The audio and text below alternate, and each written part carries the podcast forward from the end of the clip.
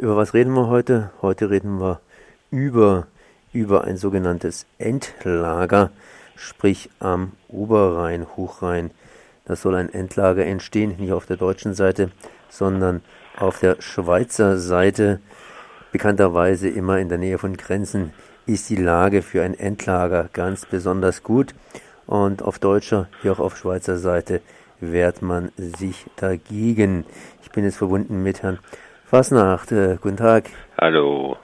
Sie sind aus der Schweiz, das heißt von Klar Schweiz.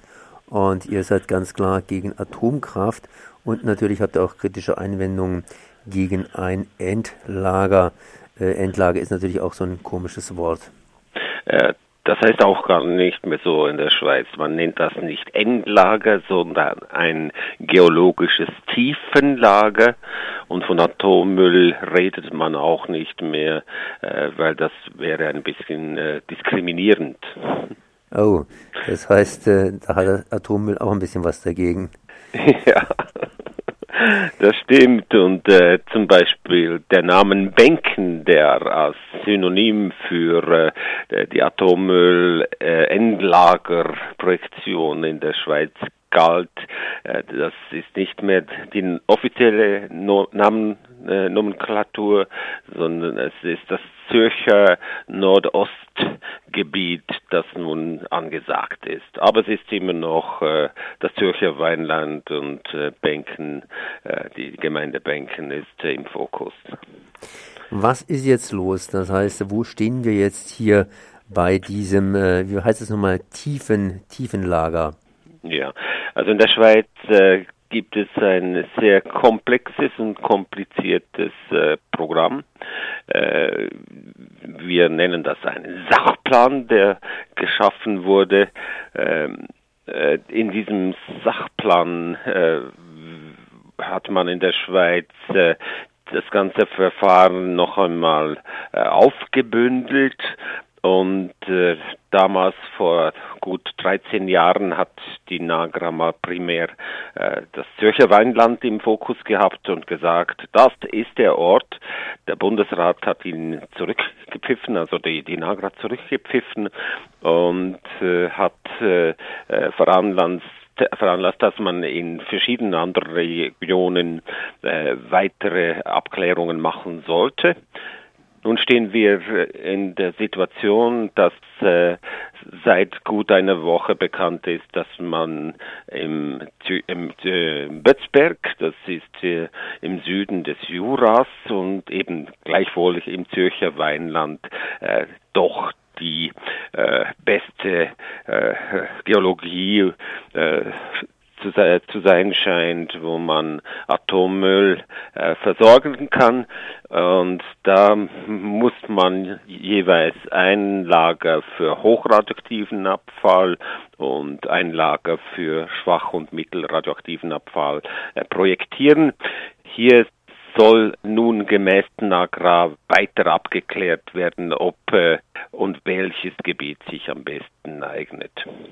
Ich habe jetzt gelesen, äh, dass das nicht so ganz der Fall ist. Zwar müsste das gemacht werden, aber die Vorschläge laufen ja darauf hinaus, dass sowohl hoch als auch weniger weniger äh, starker radioaktiver Abfall praktisch gemeinsam gelagert werden könnte. Das ist eine der Optionen, also dass es ein sogenanntes Kombilager gibt für beide äh, Abfalltypen, aber das ist noch nicht entschieden. Wie so vieles hängt noch äh, einiges in der Luft. Man weiß nicht, wie das Konzept wirklich aussieht und letztlich wissen wir auch nicht, ob die äh, Vorschläge der NAGRA denn dann wirklich so realisierbar sind. Also wir sind weit davon entfernt, ähm, ein Lager äh, realisieren zu können. Aber trotzdem äh, aus vielen, vielen Endlagerlein wurden letztlich zwei. Ja, äh, das ist auch keine Überraschung, äh, weil einerseits die Nagra schon sehr, sehr viel Geld äh, in Bänken in das Projekt äh, gesteckt hat und aus einem Geheimpapier, äh, das äh, vor gut vier Jahren publik wurde, wussten wir bereits schon, dass eigentlich das Zürcher Weinland gesetzt ist und auch äh, der Bötzberg, also die Region südlich des Juras. Äh, und das wurde sehr, sehr kritisiert, äh, dass da offenbar bereits schon eine verborgene Agenda besteht, die die Öffentlichkeit so nicht kannte. Trotzdem, die Öffentlichkeit wurde ja informiert, dass sie noch immer mitmachen kann, dass sie praktisch bei der Entscheidung hier mit dabei ist, also sozusagen Partizipation hier und jenseits des Rheines. Und das scheint ja dann nicht so ganz funktioniert zu haben oder andersrum ausgedrückt, das Ergebnis stand vorher schon fest. Ja, äh, für deutsche Ohren tönt das ja gewaltig gut äh, partizipieren zu können.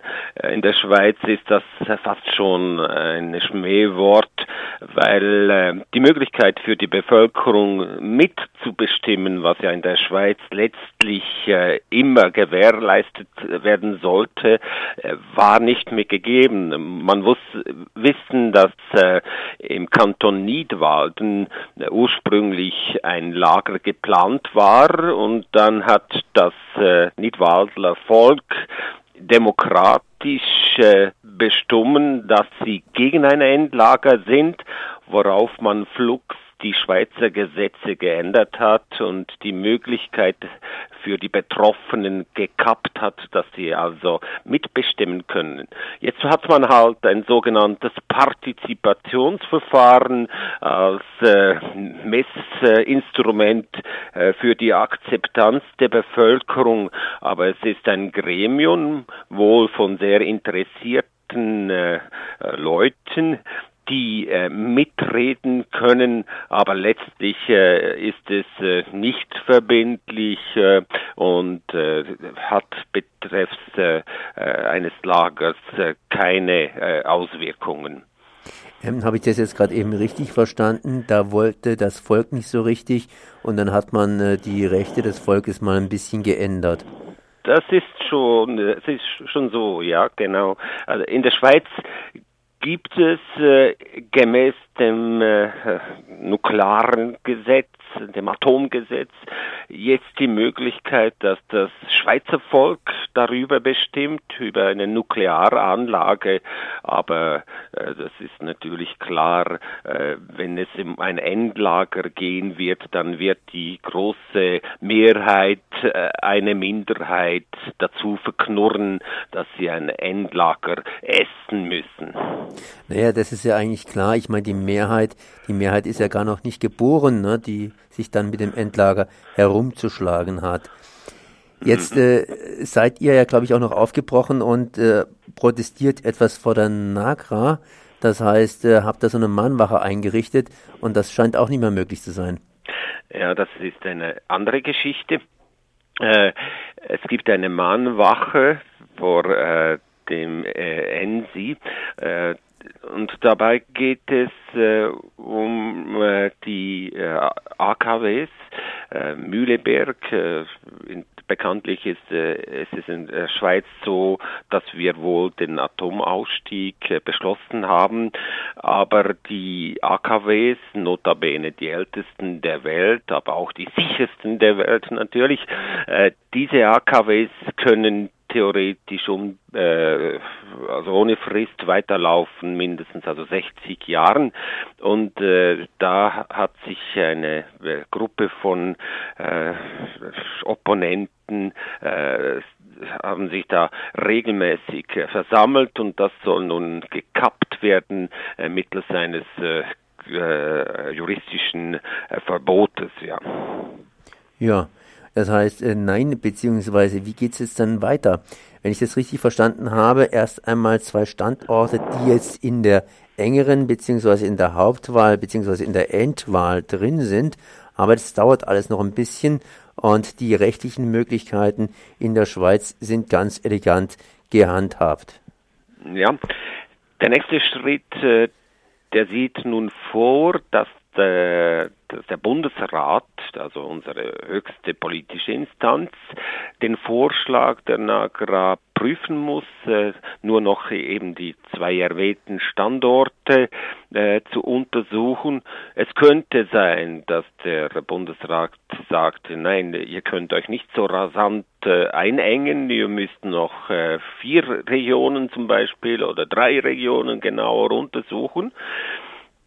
Dann wird äh, in einem nächsten Schritt, das ist dieses dritte Verfahren im Rahmen des Sachplanes, äh, wir werden die verschiedenen Regionen äh, genau gleich äh, abgeklärt wie im Zürcher Weinland. Das heißt, es sind sogenannte 3D-Seismik notwendig.